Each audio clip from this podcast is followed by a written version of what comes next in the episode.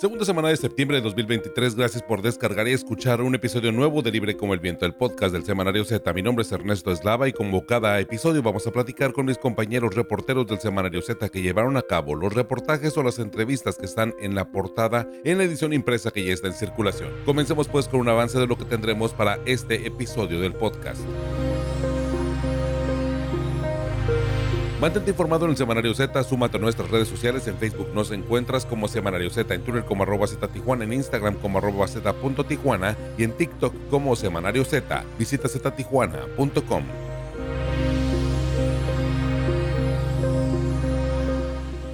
En la edición 2580 del 8 al 14 de septiembre de 2023 del semanario Z tenemos al policía municipal atacado fue seguido por asesinos al servicio del solecito, al perito lo asesinó un hombre en bicicleta y al guardia nacional lo avistaron desde la sombra de un árbol. Entre cárteles, los asesinos cazan policías. De investigaciones Z, Morena llegó mermado a la culminación de un proceso interno que pues llevó a la ruptura del canciller por presuntas inconsistencias. El presidente Andrés Manuel López Obrador arropa a Claudia Sheinbaum y relega al ex canciller Marcelo Ebrard, pero no desestima su capital político. Empaña Ebrard triunfo de Sheinbaum, un reportaje de mi compañero Eduardo Andrade Uribe. Además, ante la ola de violencia que se registra en la comunidad desde enero del 2023 en el sur de Ensenada, la Comisión Nacional de Parques instruyó el cierre indefinido y precautorio del Parque Constitución. Reportan asaltos, disparos y secuestros. Los Chapitos delinquen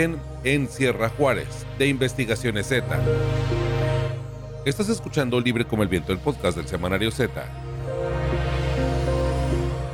En la página 9 del Semanario Z que ya se encuentra en circulación, leemos el titular Cazan a policía. El municipal fue seguido por asesinos al servicio de El Solecito y al perito lo asesinó un hombre en bicicleta y al guardia nacional lo avistaron desde la sombra de un árbol. Entre cárteles se encuentran los asesinos. Es parte de ese trabajo periodístico de investigaciones Z de los acontecimientos más recientes y bueno, de este ataque y asesinatos en contra de, policías o de agentes de seguridad pública.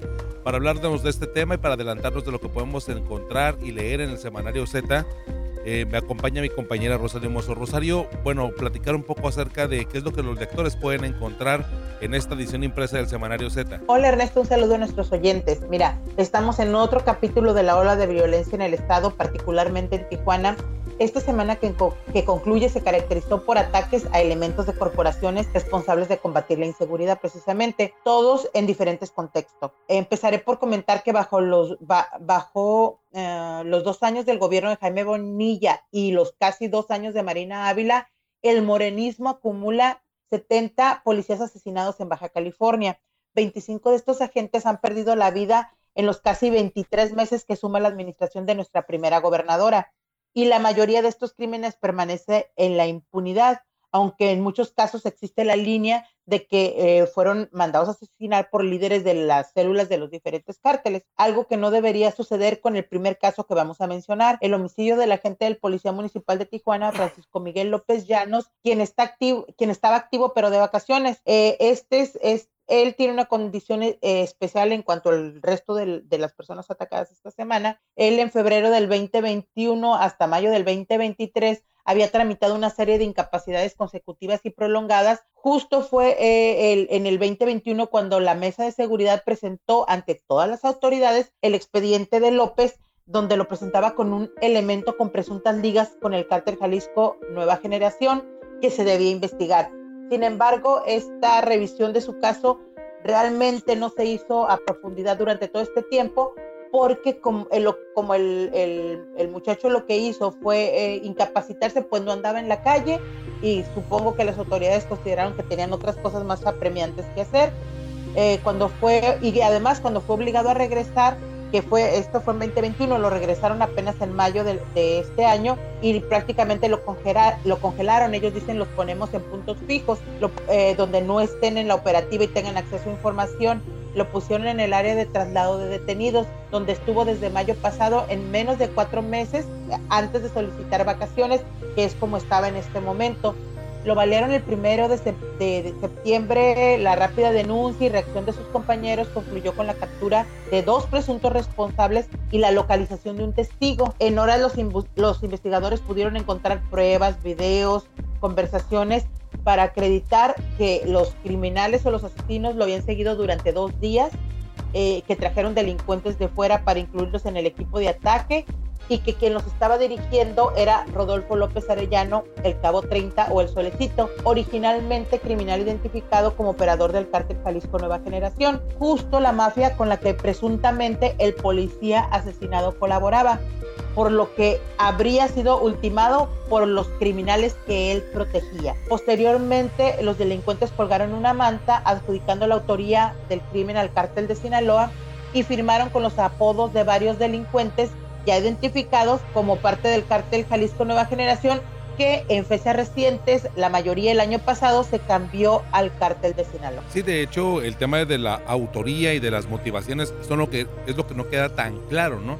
pese a que estaba esta manta que sí adjudicaba el crimen al, cártel de Sinaloa. Sí, y en la fiscalía lo, lo, en la fiscalía y en, y en la Secretaría de Seguridad Pública y en la mesa de seguridad, lo que manifestaron es, bueno, no saben de qué lado, de qué, de qué cártel llegó, pero lo que sí tienen elementos de prueba es que fueron delincuentes al servicio de esta persona, López Arellano, que es apodado el Cabo 30 o el Solecito. Así es, pues Rosario, eh, esto es lo que ha ocurrido recientemente en, en el tema de el agente policíaco, otros temas, incluso invitarlos a, que lean el, semanario que se encuentra en circulación. Y bien, también, bueno, el tema de los móviles y los autores de los ataques de la semana en otros contra otros uniformados tampoco no están claros, Rosario.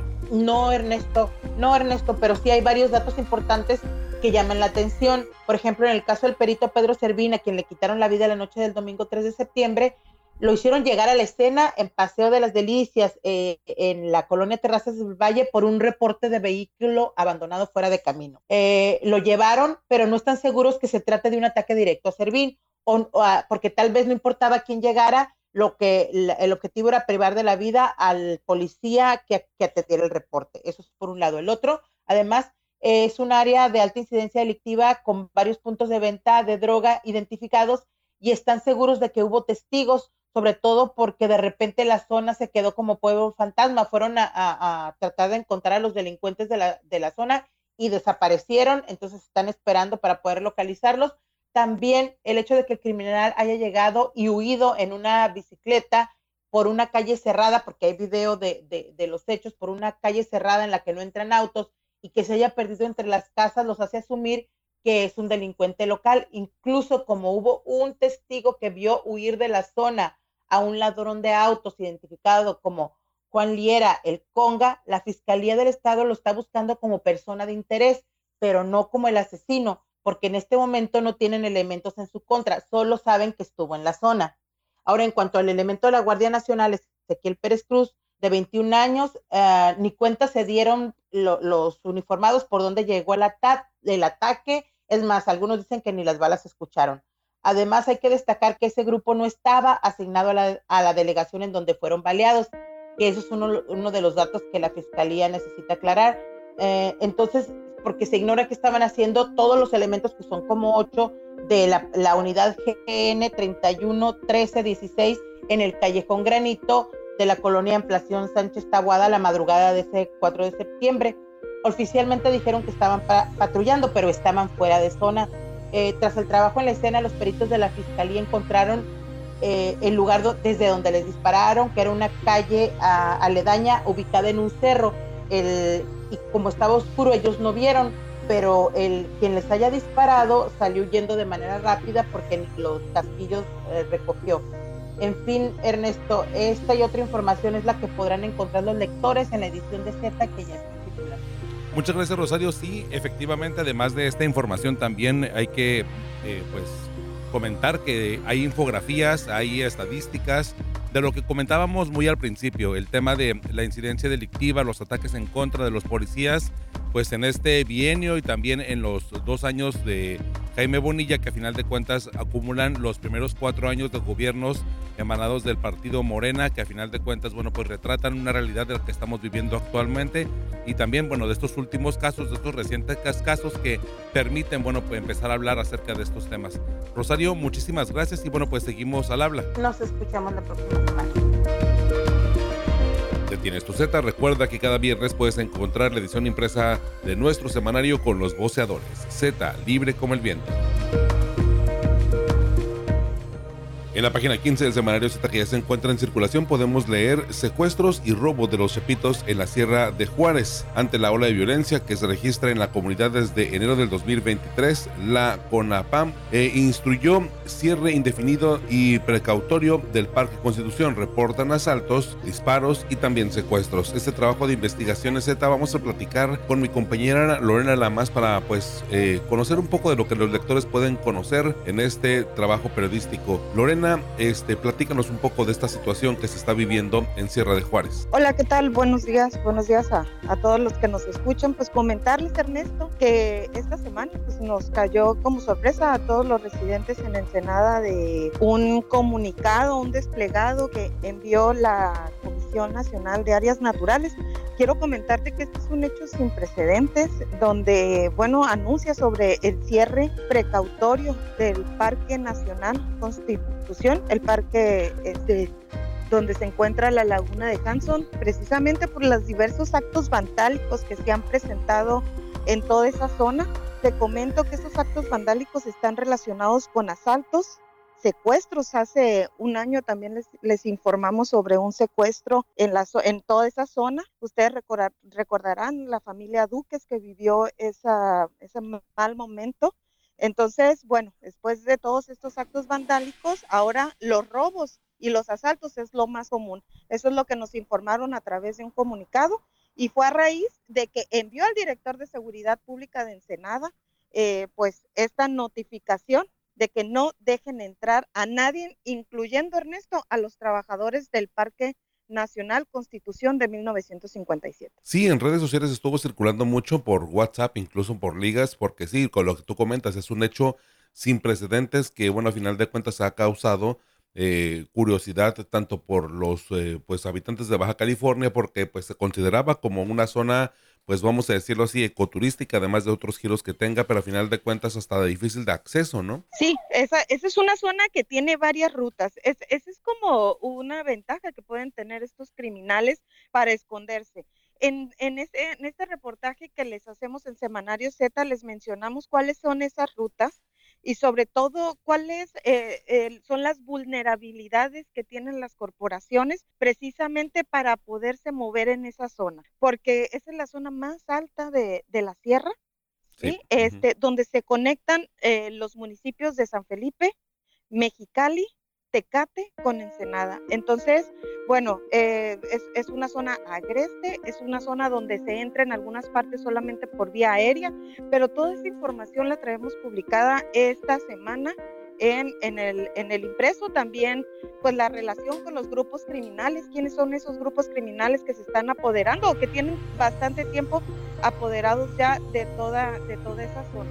Pues vaya la situación que se vive por allá, porque me parece importante, bueno, pues el hecho de, que las reacciones fue ya enviar pues un despliegue y bueno, a final de cuentas pues veríamos la manera en la que se podría pues enfrentar esta situación, digo, no resolverlo, porque la verdad sé que esto no es ahora sí que tan de tajo. Lorena Lamas, muchísimas gracias por este avance, este, esta compañía que me haces, este trabajo periodístico de Investigaciones Z. Por favor, tus redes sociales para mantenernos en comunicación. Eh, sí, este, Lorena Lamas en Twitter, ahí pueden estar leyendo lo que les estamos publicando cada semana y pues recordarles nuestros correos electrónicos para cualquier denuncia, le vamos a dar seguimiento. Es lorena. Gmail para que ahí nos puedan estar escribiendo, Ernesto. Muchas gracias. Gracias, Lorena. Muchísimas gracias. Cada viernes por la tarde puedes descargar un episodio nuevo de Libre como el Viento, el podcast del Semanario Z. Encuéntranos en Spotify, Google Podcast o en iTunes. Suscríbete y no te pierdas Libre como el Viento, el podcast del Semanario Z. En nuestra página 19 del semanario ZG se encuentra en circulación, es donde empieza esta sección donde hablamos acerca de todo este proceso electoral en Zoom político, en donde vamos a destacar este trabajo de mi compañero Eduardo eh, Andrade Uribe, Empaña Ebrard, triunfo de Sheinbaum Morena llegó mermada a esta culminación de un proceso interno, una con una ruptura del ex canciller Marcelo Ebrard por presuntas inconsistencias en el proceso de las encuestas en específico.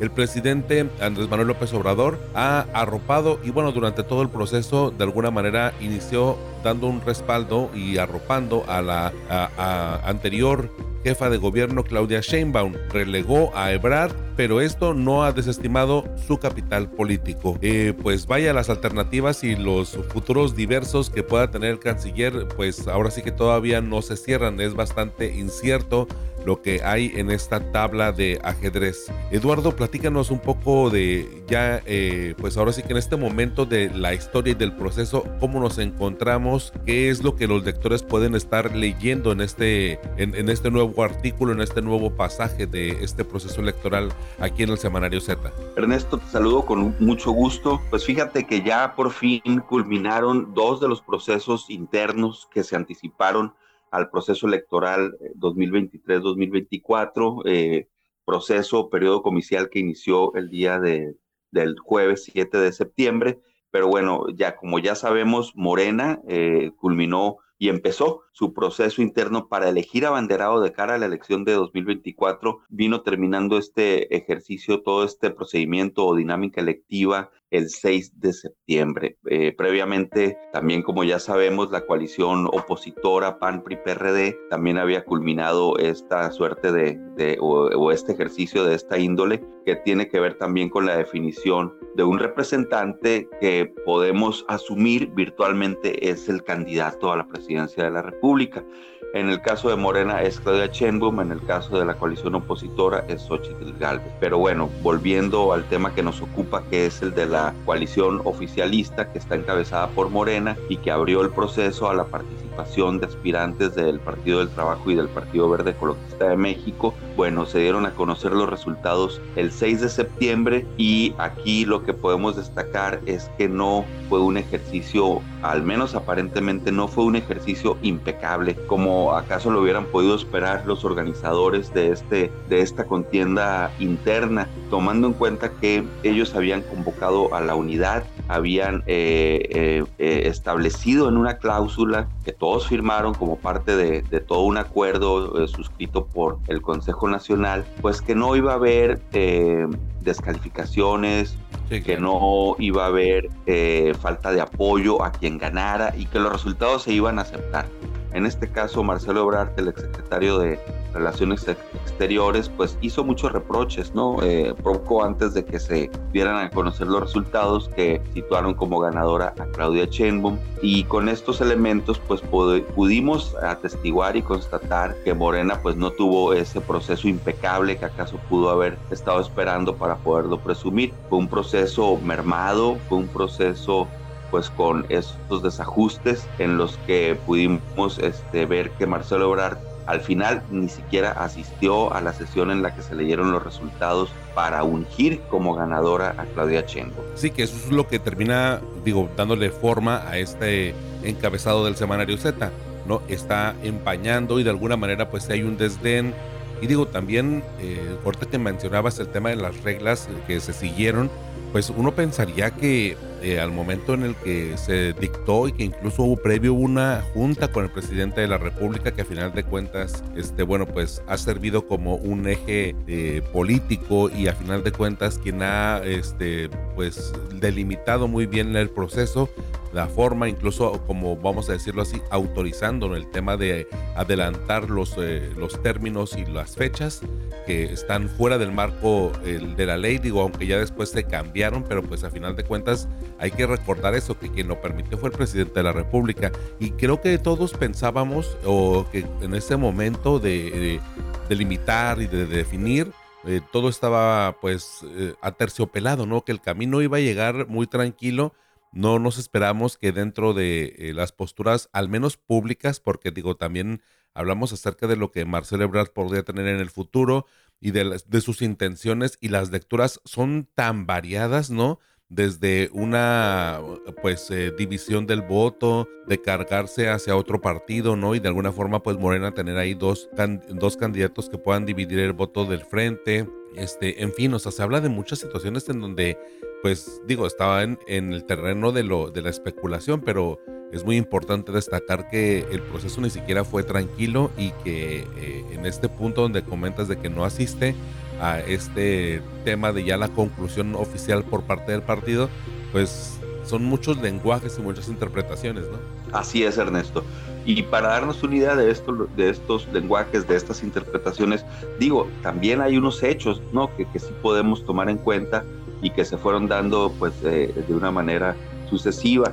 En tal caso, pues es ya lo que son las reacciones del presidente López Obrador en su conferencia de, justamente del día también 7 de septiembre, un día después de que se dieran a conocer los resultados. Y en primer término, el presidente mencionó que él desde un principio dijo que apoyaba a Claudia. Eh, entonces, pues bueno, aquí lo que podemos ver es que Claudia pues es una, una candidata virtualmente hablando o una banderada que cuenta pues con todo el respaldo del presidente de la República, que pudiera traducirse este respaldo al soporte que le pudiera brindar el aparato del poder. También López Obrador mencionó que eh, Marcelo Obrador, pues que seguía siendo un amigo de la Cuarta Transformación. Él se pronunció, el presidente, porque Marcelo pues recapacitara y, decidiera eh, pues volver a o limar las perezas eh, eh, con, con, lo que es el, el, movimiento político que es pues el oficialismo en toda su expresión pero también mandó una señal el presidente y mencionó que pues Marcelo Ebrard era libre no de probar suerte en otras vertientes. Qué le queda a Marcelo Ebrard le quedaría pero ya se venció el plazo. La ruta independiente, eh, que el plazo para manifestar la intención de buscar la candidatura para la presidencia de la República venció el 7 de septiembre. Y bueno, está la opción de Movimiento Ciudadano, que es un partido político que como todos sabemos también se ha negado a suscribir alianzas y que aún no define su proceso para elegir candidato o candidata a la presidencia de la República. Pero aquí también lo interesante y que también es parte de los hechos es que López Obrador, aun cuando Marcelo Obrador, a él, a Marcelo, el presidente, lo visualizó en un escenario en el que Marcelo Ebrard ya no sería parte de la cuarta transformación, porque pues dijo el presidente que es libre de escoger la ruta que a él mejor le parezca, pues todavía el presidente sugirió que él, eh, a López Obrador, pudiera aprovechar ese capital político, ¿no? Que ese capital político le pudiera ser útil, es decir, de una manera utilitaria a la cuarta transformación para relegar a Xochitl Gálvez, que como ya dijimos, es la, la banderada de, de la coalición opositora, y para que Xochitl Gálvez pues no esperara ahorita que pudiera disputarles el poder, sino que con Claudia Sheinbaum y que con Marcelo Ebrard en otro frente, Xochitl Gálvez pudiera irse hasta un tercero o cuarto lugar. Entonces, pues esas son las lo que asume López Obrador este, son prácticamente sus expectativas en términos políticos y es así como dejó definido el escenario eh, el perdón el jueves 7 de septiembre. Sí, oye, y ahorita que comentas lo de los independientes, pues creo que de los de las figuras más eh, a lo mejor mediáticas, ¿no? Que pudieron haber levantado la mano es el actor este relacionado con el expresidente Donald Trump, eh, con el republicano Eduardo Verástegui, ¿no? Así es, Eduardo Verástegui también, este, él eh, acudió al Instituto Nacional Electoral en tiempo y también formuló lo que es esta manifestación de intención de candidatura independiente, al igual que el cosas, ¿no? Este es un, es un actor que, bueno, esto ya está fuera del reportaje, pero acaba de estrenar una película, ¿no? En, en, Estados Unidos que aparentemente pues ha tenido bastante buena aceptación y en algunos países de Latinoamérica también. Y también el exgobernador de Oaxaca, Ulises Ruiz, también se manifestó con esa intención de, de, de buscar la candidatura independiente. Así es y pues bueno, todo este, esto es un proceso que el plazo para hacer esa manifestación cerró el jueves y que por otro lado, pues ellos estarán a la espera de que se les acredite, ¿no? Y se les dé la venia para que puedan empezar a, recabar apoyos eh, de cara a poder eh, consolidar una candidatura independiente. Sí, caray, pero bueno, el tema es bastante amplio siempre eh, aquí en política y bueno, para quienes gustamos de los temas, bueno, más de estos y, el, y otros procesos que se están viviendo alrededor de esta sucesión presidencial para el 2024 lo pueden leer en Zoom Político en esta sección que está a partir de la página 19 aquí con mi compañero Eduardo Andrade Uribe. Eduardo, tus redes sociales para mantenernos en comunicación y para poder seguir hablando y poniendo estos temas sobre la mesa. Claro que sí, Ernesto. Mi Facebook es Eduardo Andrade Uribe y mi correo electrónico es eduandradeu.gmail.com.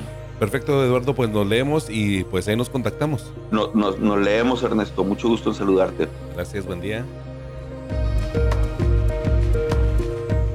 Muchas gracias por haberme acompañado. Ya sabes, cada viernes puedes descargar un episodio nuevo referente a nuestra edición impresa del Semanario Z. Gracias por acompañarnos. También gracias a mis compañeros Lorena Lamas y Eduardo Andrade Uribe por su participación en este episodio. Gracias a Rosario Mozo, editora general de información. También a Vera Navarro Bello y a René Blanco, codirectores del Semanario Z y el valioso apoyo de todo el equipo de periodistas y del personal administrativo del semanario. Mi nombre es Ernesto Eslava y me encuentras como arroba Ernesto Eslava en todas las redes sociales.